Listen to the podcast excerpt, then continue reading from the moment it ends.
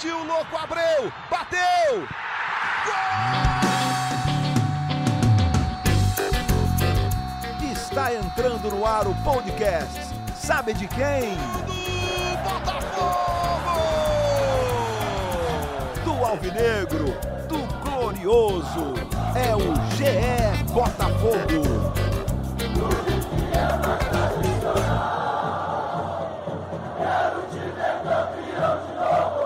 Fala, torcedor alvinegro! Tá começando o episódio 63 do podcast GE Botafogo. Eu sou o Luciano Melo. Hoje tem muito assunto para falar desse empate com o Atlético Paranaense. A vitória escapou por pouco, mas a derrota também escapou por pouco. Estou recebendo aqui dois setoristas de Botafogo do GE. Como é que você está, Davi Barros?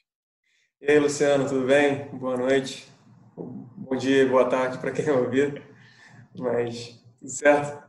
Tudo certo. Estamos gravando logo depois aqui do jogo, 8h26 da noite. E a nossa segunda setorista, como é que você está, Emanuele Ribeiro? Seja bem-vinda. Fala, Luciano. Tô bem, e você? É. Prazer estar com vocês mais uma vez, né? Tava com saudade do Davi já, até pouco que a gente não, não faz o podcast junto. Eu acho que é a primeira vez em, de repente, uns seis meses que eu não, não escuto a voz da Emanuele. Desde a época de é pandemia. É o chinelinho, né? Oitavas férias que ela teve já, desde o início do ano. Passo para alguns. É, tirando férias para caramba. Pessoal, começando, só para esclarecer, a gente sempre fala isso nesses jogos do Atlético Paranaense. A gente viu o jogo na redação com o link que a gente recebe a imagem em tempo real da câmera da Globo que está lá, mas a gente não pode passar para lugar nenhum. Enfim, só essas questões de transmissão do Atlético Paranaense. Sobre o jogo, é, vou falar a minha opinião, nem conversei com vocês muito sobre isso ainda. Achei um primeiro tempo muito ruim dos dois times. A grande chance foi do Atlético no início, aquele escorregão do Canu, que o Cavalieri fez uma ótima defesa. Mas o jogo muda, principalmente a partir da entrada do Juan no segundo tempo. Para mim foi o melhor em campo, já aviso. E assim, só dá Botafogo, só dá Botafogo. O Botafogo chega merecidamente ao gol de pênalti. O Nazário tinha perdido uma chance muito clara logo antes. E aí, cara, no fim, vem a tal síndrome dos últimos minutos, né? Que já tinha aparecido contra Flamengo e Corinthians. O Botafogo toma um gol bobo, um jogador, sim, eu acho o Vitor Luiz excelente, mas ele deixa o Giovanni sozinho no lance do gol, assim, cinco segundos antes de receber a bola, o Giovanni já está sozinho. Aí o jogador do Atlético vira, ele recebe e passa logo para o meio para o Ravanelli fazer o gol. E depois vem aquilo ali que é infelicidade, barra azar, barra desatenção do Foster. Botafogo quase perde um jogo. Vou começar com a Emanuele. Emanuele, o que você achou? Você achou também que o segundo tempo foi melhor? Como explicar esses, essa desatenção no fim do jogo que acomete o Botafogo quase todos os jogos agora? Assino embaixo do, do que você falou, Lu. É realmente inacreditável, né? Pela segunda vez o Botafogo deixa os três pontos escaparem no final da partida. Foi assim contra o Corinthians e mais uma vez sentimento ruim é, após esse jogo contra o Atlético Paranaense. No primeiro tempo, o Atlético dominou a partida, teve mais posse de bola, como era de se esperar, na Arena da Baixada. Pressionou muito a saída de bola do Botafogo e eu acho que a saída de bola foi justamente o principal problema nessa primeira etapa, até porque o Botafogo não teve o Honda né, na noite da quarta-feira. Acho que o Honda fez falta nessa organização do jogo do Botafogo. Luiz Otávio foi praticamente nulo, participou muito pouco da partida. É, esse eu achei o pior do Botafogo no jogo. Né? É, não aproveitou essa chance que teve aí com o Paulo Autuori. Então, acho que o Honda fez muita falta e com isso o Botafogo não teve transição do meio para o ataque. Calu e o Babi lá na frente pouco participaram, não por culpa deles, mas também é, por falta de mérito do time do Botafogo teve muita dificuldade nessa saída de bola ali atrás. No segundo tempo, você falou muito bem, a entrada do Juan mudou totalmente a partida, né? Juan era a peça de velocidade que faltou ao Botafogo no primeiro tempo, entrou, deu outra, outra cara ao jogo.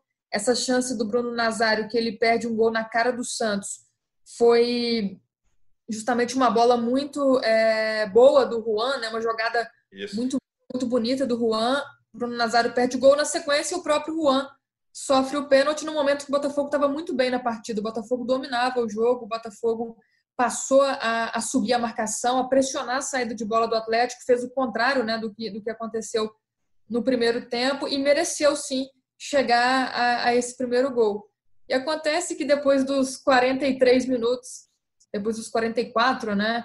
É, logo ali que, que fez o, o, gol, o Botafogo cochilou, o Botafogo relaxou, deixou o Atlético Paranaense chegar. Se não me engano, foram quatro finalizações do Atlético depois do, dos minutos finais ali, dos 44 minutos, que mostra que, que o Botafogo realmente é, cochilou, começando ali com o Vitor Luiz, que foi muito mal nesse lance do gol do Atlético Paranaense. Depois o Foster, que já não estava bem na partida também, já tinha errado muito no primeiro tempo, no segundo tempo também não conseguiu é, controlar ali a saída de bola do Botafogo, essa infelicidade. Mas acho que no pênalti ali também o, o, o Cavalieri foi muito bem, viu, Luciano? O Cavalieri não. Não pulou antes, né? Não mexeu, não pulou é. antes. Então até parou ali um pouquinho antes de cobrar aquela paradinha típica, mas não conseguiu pegar o, o Cavalieri, que ficou parado. Acho que isso desequilibrou um pouco também o Unicão na cobrança do pênalti. Mas inacreditável é, esses minutos finais do Botafogo. Sair, sair da Arena da Baixada com um sentimento aí muito ruim desse empate, apesar de fora de casa, pelas circunstâncias, não foi um resultado bom. Pois é, Davi, você fala, se você pensasse para qualquer alvinegro, sei lá, antes do início do campeonato, cara, o Botafogo vai arrumar um empate contra o Atlético Paranaense na Arena da Baixada. Acho que quase todos os alvinegros assinariam, beleza, vamos embora, eu topo. Mas do jeito que o campeonato que o Atlético está fazendo e no desenrolar do segundo tempo do jogo de hoje, né? É, hoje, quarta que a gente está gravando, é ruim, assim, né, cara? Porque o que a Manu falou, eu até olhei o scout aqui, o Atlético finalizou 12 vezes. Quatro vezes foram dos 43 para frente, já teve bola na trave depois do pênalti. Sabe tudo bem que o Botafogo, depois do pênalti perdido pelo Atlético, ainda teve uma, duas cabeçadas, duas boas chances com o Benevenuto de cabeça, uma para fora, outro goleiro pegou. Não saíram tão fortes as cabeçadas mas era um lance de perigo, que ele cabeceou relativamente livre. Assim, o que explicar, Davi? Assim, acho que é a pergunta mais difícil que eu já fiz nesse podcast, mas o que explicar essa, desatenção costumeira do time nos últimos minutos? Obrigado pela missão de tentar explicar a questão mais difícil da história do podcast de é Botafogo. Bom, eu acho que o que pode explicar a desatenção, de certa forma, seria talvez um pouco a questão física até. É, o Balotelli bate bastante nessa tecla de que está tendo pouco tempo para treinar, para ajeitar algumas coisas e, e, e, tudo mais. E eu acredito que essa questão física seja que esteja pegando para essa desatenção. De repente, os jogadores estão cansando no fim do jogo e, e aí gera essa desatenção. O cara está justamente tá mais cansado, não consegue acompanhar até o fim a, o jogador. A Manu até citou o Vitor Luiz, você citou na verdade, né, Luciano? Uhum. O Vitor Luiz, que deixou o Giovanni livre durante um bom tempo. E assim, o Vitor Luiz estava voltando de cirurgia, jogou o jogo inteiro de certa forma, imagina-se que é difícil para ele acompanhar o ritmo todo. E é agora, curioso, tava... teve um momento do segundo tempo ali, desculpa te interromper, que pareceu que o Botafogo estava absoluto fisicamente, né? não só tecnicamente, mas acho que o Atlético até ganhou fôlego, principalmente contra a do Giovanni, que entrou bem, vinha de jogos muito ruins, até o jogo de domingo que eu vi também contra o Vasco, ele foi muito mal. Mas o Giovanni até melhorou em termos físicos, o Atlético também. Sim, sim. O, Botafogo melhorou bastante com as entradas. A partir dos 15, 20 minutos ali, que o, que o Juan, eu achei até esquisito ele ter botado o Renteria, o Renteria logo de cara e, e não, não ter feito a, a substituição junta, sabe? Uhum. Pra ter uma interrupção só no, no jogo. É, foram dois, é, uma aos 15 e outra aos 17, né? O, Luiz, o Renteria isso, é. do Luiz Otávio e logo depois o Juan no Calu. Isso, isso. E, e o Botafogo realmente jogou bem. E aquilo que você falou de antes do jogo, se o torcedor botafoguense assinaria ou se, se falasse do empate para ele, eu acredito que sim, pode, de repente sim, considerando pré-campeonato brasileiro 2020, porque desse ano, o campeonato que o Atlético Paranaense faz é, é, realmente são, acho que ah, chegou a sexto jogo sem, sem vencer, né? Se não me engano, Sim. é o sétimo jogo sem vencer. É o sétimo, porque eles venceram os dois primeiros, depois nunca mais. Eles têm nove Isso, jogos já. É, e, um, é e um empate entre esses outros sete jogos, sabe? Então, assim, é, para o Botafogo, acho que fica um gosto de putz, batemos na trave de novo, sabe? E se você parar para reparar, agora está com nove pontos, certo? Certo. É, pontos. Em oito jogos. Tá nove pontos. Uhum. Em oito jogos. Se, é claro que é exercício de si, e si é, é, é inglório, mas é, jogo contra o Flamengo, jogo contra o Corinthians e o jogo agora contra o Atlético Paranaense, somando esses pontos, são seis pontos desperdiçados no é fim isso. do jogo. É isso. O Botafogo poderia estar no G4 ou, ou no G5, se para reparar. Uhum. O Vasco e o Flamengo têm 14 pontos, os dois times. Então, assim, essa, essa desatenção Eu não sei se pode ser falta de experiência, não sei se pode ser, de repente, justamente a parte física, talvez, mas é algo que preocupa realmente. E a questão do gol no fim também tem o jogo contra o Atlético Mineiro, que não, não fez diferença pontuação, em pontuação, mas é, levou o gol, é um gol tomado teve, no fim é. do jogo. Sabe, se você atenção, assim, é, um, é, uma coisa muito recorrente e esse é o oitavo jogo no, do Botafogo no Campeonato Brasileiro. Em metade deles, o Botafogo sofreu gol nos últimos 40 minutos do jogo. Exatamente. Manu, depois de um jogo em que ele fez gol, achei o Calu abaixo hoje, né? Também tá muito parece por questão física também, não consigo ter certeza, mas não me pareceu que o jogador estava no mesmo nível físico e como a gente falou, o time melhorou também porque o Juan entrou bem, mas o Calu foi mal hoje, pareceu pouco. Calu foi muito mal, mas é, é, o que eu disse antes. Eu acho que, que a culpa não é dele. Da mesma forma, também a culpa não foi do Babi, dos dois terem sido pouco participativos. Apesar de o Babi ter se movimentado mais, ter buscado mais o jogo, né? O Calu ficou mais ali esperando é, um lance acontecer, mas acho que, que a pouca participação do ataque se deve pela atuação fraca do meio de campo, né? É, a próprio Bruno Nazário, que foi até um pouco melhor, mas também não conseguiu essa aproximação, levar essa bola ali do meio para os atacantes. O, o, meio de campo, Luciano, só melhorou mesmo no segundo tempo, não só com a entrada é, do Juan no ataque, mas também com a liberação do Caio Alexandre. Acho uhum. que a instituição ali do, do Renteria, né, a entrada do Renteria, que ajudou mais ali na, na marcação e a conter o Atlético Paranaense, que também estava cansado. Eu acho que isso reflete um pouco no, no Botafogo indo para frente, o Caio Alexandre apareceu muito bem, tanto no ataque, né? Foi uma alternativa a mais para o Botafogo no ataque, ajudou na recomposição defensiva, um jogador que, que foi destaque nessa partida contra o Atlético Paranaense. É, principalmente no segundo tempo, acho que, que o Caio Alexandre contribuiu muito para o jogo do Botafogo e, e sai da Arena da Baixada como um dos melhores jogadores em campo. Quanto ao Calu, realmente é, ficou devendo. Agora a gente espera para ver a próxima partida, né? O Botafogo tem uma sequência dura pela frente contra o Vasco, para ver se o Calu volta a ser decisivo, como foi contra o Corinthians. Eu tinha falado no começo que a, principal chance do primeiro tempo foi do Atlético, mas teve o gol anulado do Botafogo também, né? E foi o Caio Alexandre, uma das raras chegadas dele no primeiro tempo, e é uma bola que também é a destacar, que eu acho que é um cara que, assim, eu vou falar que tá melhor do que eu esperava, eu esperava pouco dele, um cara que tem dificuldade de marcação, mas foi um passe muito bom do Kevin para o Caio Alexandre, que tá, tá, acabou que estava um pouquinho impedido, e que cruzou para o Bruno Nazário fazer o gol. O Kevin, até agora, para mim, Davi, não sei se você concorda, tem sido uma grata surpresa. Não é, não está brilhando, tem dificuldade na, na marcação, mas é um jogador bem interessante no setor ofensivo. Sim, é, eu acho que o Kevin ele é, é regular, assim, ele não, não compromete, mas também não, não faz aquelas jogadas espetaculares, um, um jogador que chega na linha de fundo e lá, dribla dois, três e toca pro, pro Babi fazer o gol, pro Pedro Raul fazer o gol, sabe? Agora, o que eu acho que o Kevin tem que melhorar, e isso eu tenho reparado principalmente nos últimos dois jogos, eu estava reparando isso, ele está tendo muita dificuldade para acertar cruzamento. Uhum. Ele chega na linha de fundo, ele cruza, defesa tira. Cruza, defesa tira. Isso aí está sendo recorrente, isso tem reparado. Que é uma coisa que tem acometido o pobre do, do Kevin. O pênalti assim, sai de um cruzamento dele que Tipo, o cara ganhou do Nazário, né? O cara do Atlético Paranaense ganhou do Nazário, a bola sobra pro Juan dividir também e sofreu pênalti. Sim, sim. E, e aí o Kevin, eu acredito que vá para o banco de reserva quando assim que o Marcinho voltar.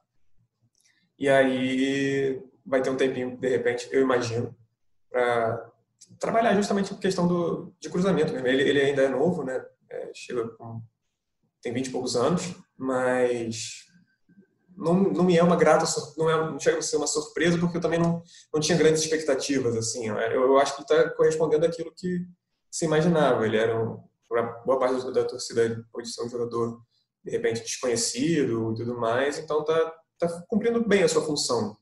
Justamente como você falou, não é brilhante, mas também não compromete.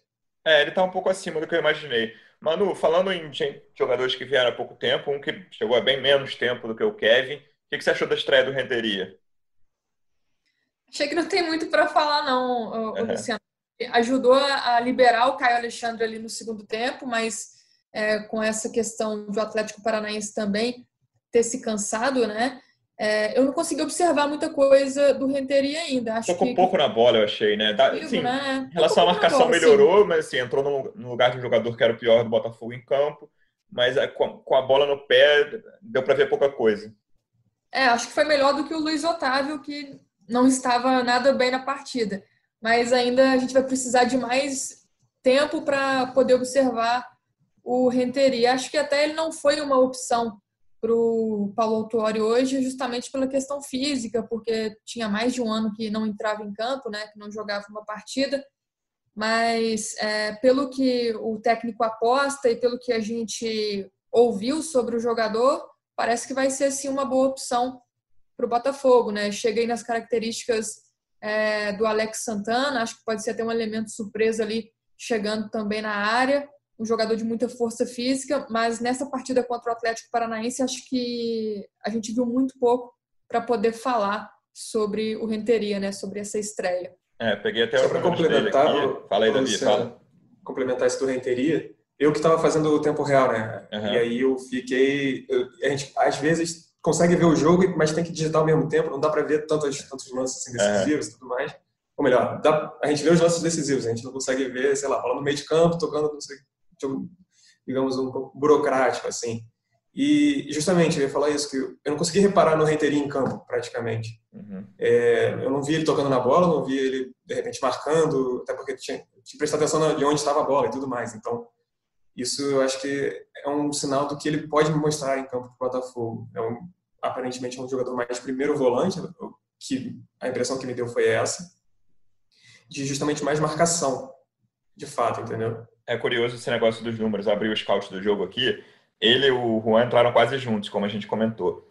E um tocou, assim, em relação a passes, o, Renteria, o Juan deu um a mais só. Foram sete passes do Renteria, seis certos um errado. E oito passes do Juan, sete certos um errado. Mas, mas a participação do Juan dentro de campo, assim, foi muito maior do que a do Renteria. Os passes do Renteria eram laterais e teve aquela finalização no fim também. Mas eu concordo que o goleiro encaixou sem dificuldade. Eu concordo que com a bola no pé não dá para dizer nada ainda. Davi, um outro ponto que a Manu levantou no início que eu queria falar, eu achei principalmente no primeiro tempo, o Honda, com todas as questões de ritmo dele, faz falta a essa equipe, porque ritmo que eu digo de acompanhar ritmo físico, porque quem dá ritmo, para usar a mesma palavra, ao time, ao toque de bola, do meio de campo, é o Honda. Sim, é, o Honda, ele jogou muito bem contra o Corinthians, eu achei. Foi uma das melhores, Gostei se não a melhor partida dele contra o, pelo, pelo Botafogo foi contra o Corinthians. E realmente, ele, eu acho que ele fez falta nesse, nesse aspecto aí do, do meio do Botafogo, de justamente de dar, dar esse ritmo, né? De, de, segurar, cadenciar de repente se precisar, ou então dar um passe de repente um pouco mais assim, incisivo mesmo, sabe? E por mais que ele não seja um jogador que até a torcida pede muito para ele jogar mais na frente, eu acredito que essa não seja a posição dele, eu acho que ele está na posição certa. Mas e aí eu acredito que o Honda fez falta nesse jogo, mesmo ele não vendo, mesmo que não viesse jogando bem nos outros jogos contra os outros jogos do Campeonato Brasileiro mesmo, ele não, não vinha jogando bem contra o Flamengo, ele jogou muito mal e admitiu isso até. Sim. Enfim, é, eu acredito que sim, ele fez falta de uma maneira geral, especialmente se a gente levar em consideração o jogo contra o Corinthians. Não, obviamente não dá para saber como é que ele teria jogado contra o Atlético Paranaense e tudo mais, só que depender somente do Bruno Nazário para essa criação das jogadas, eu acho que é um, é um problema para o Botafogo. Não é que o Bruno Nazário seja ruim, pelo contrário, ele, mostrou, ele tem mostrado, mostrou justamente contra o Corinthians, ele mostrou um bom futebol também, que foi o mesmo que ele mostrou no, na, no início da Copa do Brasil, no Campeonato Carioca. Agora, se marcar ele e o Luiz Henrique está machucado, e aí, quais são as opções do Botafogo, sabe? Para mim, essa é a grande questão. O Botafogo, às vezes, fica um, um pouco dependente de alguns jogadores que se ficar um pouco, é, se eles ficarem marcados e tudo mais, complica. Seria, você citou o nome que eu ia falar agora, que é o Luiz Henrique. E eu queria entrar num assunto com a Manu, como ela falou de sequência. O Botafogo agora pega Vasco, Vasco, Santos, Vasco, né? São, é um jogo, o próximo jogo no domingo no Newton Santos pelo Campeonato Brasileiro e depois dois meses de semana pela Copa do Brasil. Domingo, domingo no Newton Santos é à noite o jogo, deixa eu conferir aqui o horário, oito e meia da noite. É, a gente sabe, tem notícia, claro que ainda não, que acabou de acabar o jogo, mas sobre Luiz Henrique Pedro Raul, Manu, é, e de uma forma mais ampla. Você acredita que o Autori pode poupar alguns jogadores no brasileiro pensando na Copa do Brasil? Ele tem feito essa coisa de descansar principalmente o Honda. O Luiz Henrique chegou a ficar fora de um jogo ainda anti-lesão, só por é, desconforto muscular. Acredita que pode haver um rodízio maior no domingo por ser quatro dias antes de jogo de Copa do Brasil? Acho que não, justamente por esses jogadores é, que você citou, né, o Luiz Henrique e o Pedro Raul já terem descansado nas últimas duas partidas, apesar de que o problema deles tem a questão do desconforto muscular, mas pelo que a gente é, apurou ali no clube antes dessa partida contra o Atlético Paranaense, é que Luiz Henrique e Pedro Raul não viajariam justamente pensando nessa sequência contra o Vasco, para não forçá-los muito nessa partida lá em Curitiba e deixá-los mais prontos para esses jogos contra o Vasco. Acho que o Botafogo não tem também, é, Luciano, não pode se dar ao luxo de poupar no Campeonato Brasileiro, visto os últimos resultados e os é, oito, nove pontos, né? Uhum. esses oito jogos, oito jogos, inclusive com seis empates. Então o Botafogo está é, necessitando de uma vitória. Eu acho que esse primeiro jogo contra o Vasco no domingo vai ser uma preparação importante para os Jogos da Copa do Brasil, que é o campeonato que o Botafogo é, se dedica e visa, com certeza, agora, né?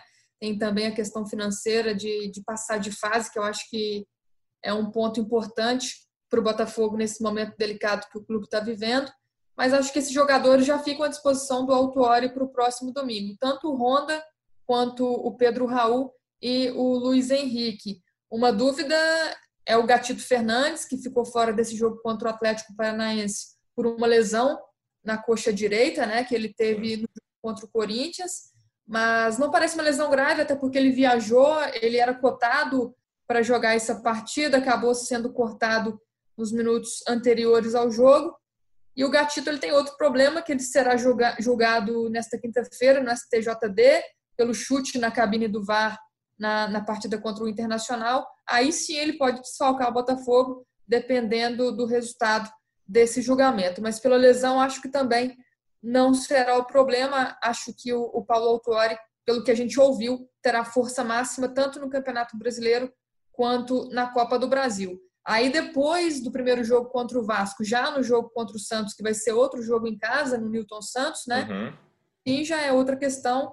Acho que ali o Autuori pode pensar em poupar um ou outro jogador. Mas o Botafogo vai ter mais uma vez essa é, facilidade de ter uma sequência no Rio de Janeiro. Né? Os próximos quatro jogos serão novamente no Rio de Janeiro, como aconteceu há pouco tempo pelo Campeonato Brasileiro. Então, menos viagem, menos desgaste.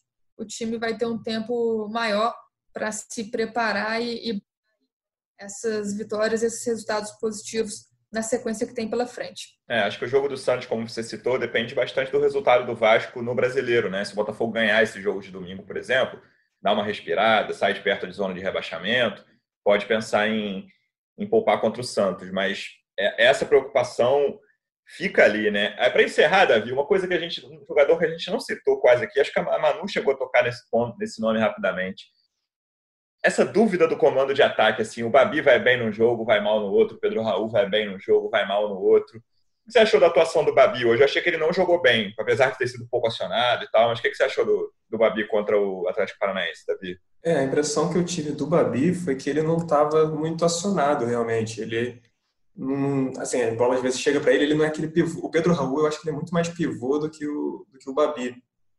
Mas o, o Babi, eu acredito que no jogo de hoje, não, hoje, quarta, né? O Atlético Paranaense ele não foi muito acionado porque ele estava um pouco isolado. Por vezes ele parecia bem marcado mesmo. Uhum. E não tinha muito tempo para pensar, girar, de repente tocar no Calu, que era normalmente o jogador mais próximo a ele, né? E, e às vezes, muitas vezes, quando o Botafogo sai do chutão, eu reparei até que o Calu e o Foster vira e mexe, estavam dando chutões, ou então lançamentos, dependendo do ponto de vista e a bola batia no Babi e voltava. Ele não, ele, justamente, essa é uma característica do Babi que me incomoda um pouco. Por isso que eu tendo a, achar que o Pedro Raul é titular e o Babi seria reserva. Porque o Pedro Raul ele faz melhor o pivô do que o, o Babi. Então, assim, o Babi me parece ser mais, ter mais estrela, de, uhum. de, fazer gol, entrar e fazer gol, sabe? Um jogador um pouco mais nessa linha. É, então fica nessa, nessa dúvida, assim, mas eu, eu tendo a ficar com o Pedro Raul. Agora, se ele vai começar contra o Vasco nesse fim de semana, ou então se o, se o Autuori vai querer poupar para o jogo da Copa do Brasil, aí eu já não confesso que não, não sei muito, porque o Pedro Raul estava previsto para. Aparentemente ele estava liberado para esse jogo de hoje, de quarta-feira, contra o Atlético Paranaense. Uhum. E o Luiz Henrique que talvez fosse ficar realmente de fora. Até cogitou, é, a gente viu no, no Twitter e redes sociais, enfim, que, a, a, que cogitaram, ah, não está jogando por causa dos sete jogos, não sei o quê, mas é, a gente chegou a apurar, ver se tinha alguma coisa de ser verdade. A gente do Botafogo negou para a gente, falando que era lesão mesmo, era desconforto muscular. Agora, eu diria que o Pedro Raul deve voltar contra o, contra o Vasco nesse fim de semana, sim. Mas ainda depende de apurações nossas e, e tudo mais. E, e, acredito que ele seja titular, mais do que o Babi. Manu, Pedro Babi ou Raul? Você, oh, aí, Pedro Babi ou Raul aí? Babi ou Pedro Raul? Eu vou ficar com o Pedro Babi, ou então Deus Raul. Tá no banco Pode ser o combinado né? dos dois? eu, eu, é, é, complicado, assim, também. É, eu, vi, eu vi hoje uma, uma dessas no Twitter que era é, eu gosto dos dois. Quando um tá jogando, eu gosto do outro. É. Quando outro. Mas eu acho que, que o Pedro Raul é, é, titular nesse time do Botafogo e o Babi é uma baita sombra para o Pedro Raul. Acho que é uma concorrência digna e boa ali na frente e que só engrandece né, o ataque do Botafogo. Acho que, que o Pedro Raul é mais completo do que o Babi nesse momento. Depois de muitas polêmicas, jogos com polêmicas, achei que as decisões, as decisões capitais do juiz hoje foram certas, né? Um pênalti para cada lado, o gol impedido por pouco ali. O que, vocês acham? Principalmente o pênalti do Foster, acho que é o lance mais polêmico. Mas mesmo tendo batido no pé antes, eu acho que aquele jeito como a bola pega quase um soco ali, claro que não foi um soco, ele quis dar um soco, mas eu marcaria o pênalti também. É, no, no, no, lance do Foster é o único que eu tenho dúvidas, assim. Uhum. Porque o gol do Botafogo estava impedido, e não tem muita conversa, né? É. É, mas agora o pênalti eu tenho, eu tenho minhas dúvidas. Eu não consigo chegar numa conclusão se foi pênalti ou se não foi pênalti, porque eu entendo se o cara, o cara que argumenta que, pô, mas ele estava com o braço aberto, o braço fez um movimento ali, isso aí é, um movimento de. Ele estava com o braço aberto, ele assumiu o risco, sabe? E, mas ao mesmo tempo eu entendo quem diga que, não, mas ali é um movimento natural, ele não tinha. Ou bateu em outra parte do corpo, né? Pois é, não tinha como ele ter um reflexo ali de tirar o braço, por exemplo. Eu, eu realmente não, não sei. Eu vou ficar em cima do muro nessa, não, não tenho uma, uma resposta Sim, para cravar. Aí, Manu, marcaria o pênalti ou não, Manu? Pênalti pro Atlético? Eu, eu, eu, vou pular o muro e vou marcar o pênalti. É, também. é, pelas imagens que, que eu vi, né, eu acho que, que foi pênalti sim. Acho que tem um movimento do braço tirando a bola e tô com, com o árbitro nessa. E, e o gol anulado também, Caio Alexandre estava em posição de impedimento, não tenho que reclamar nesse lance. Parece que, que é o quinto gol anulado pelo VAR do Botafogo nesse Campeonato Brasileiro, viu? O VAR tá tendo muito trabalho nos jogos do Botafogo. Nem sempre acerta, mas dessa vez acertou. Cara, a gente Bruno vê essa geração de, três, hein? É, a gente vê essa geração de imagens sem narração, né? E, cara, quando ele começou a ver, eu falei, ah, não teve nada, não, não é possível depois do gol, né? Ah, não teve nada. Eu tinha me ligado que o Alexandre podia estar um pouco na frente, cara. E depois do lance eu vi que ele tava, mas assim, eu, eu fiquei imaginando o torcedor alvinegro vendo aquilo, eu falei, ah, não é possível, cara, de novo, mas aí não tem, esse lance não tem o que discutir, tava na frente. Ô, Davi, Manu, então vou encerrar com vocês, agradecer mais uma vez, Davi, segunda-feira a gente vai voltar para falar bastante do primeiro jogo da tríade aí, Botafogo e Vasco, lembrando, oito e meia da noite, domingo no Newton Santos, jogo válido pelo Brasileiro, segunda-feira a gente volta no podcast. Obrigado, Davi. Valeu, Luciano. Valeu, Manu. É isso aí, segunda-feira, pós primeiro, primeira parte da trilogia. Estaremos aí. Manu, obrigado. Até segunda-feira. Valeu, Davi. Valeu, Lu. Domingo estarei trabalhando nesse jogo aí, acompanhando Botafogo e Vasco de perto, para segunda a gente comentar sobre essa partida. Tomara que com a segunda vitória do Botafogo nesse campeonato brasileiro, para a gente ter um alívio aí e poder trabalhar com tranquilidade na Copa do Brasil. Um abraço para todo mundo. Beleza. Finalmente trabalhando um pouquinho, né? Aí tava na hora. De volta das férias, Emanuele Ribeiro e Davi Barros. Torcedor Alvinegro, obrigado pela audiência. Até segunda-feira. Um abraço.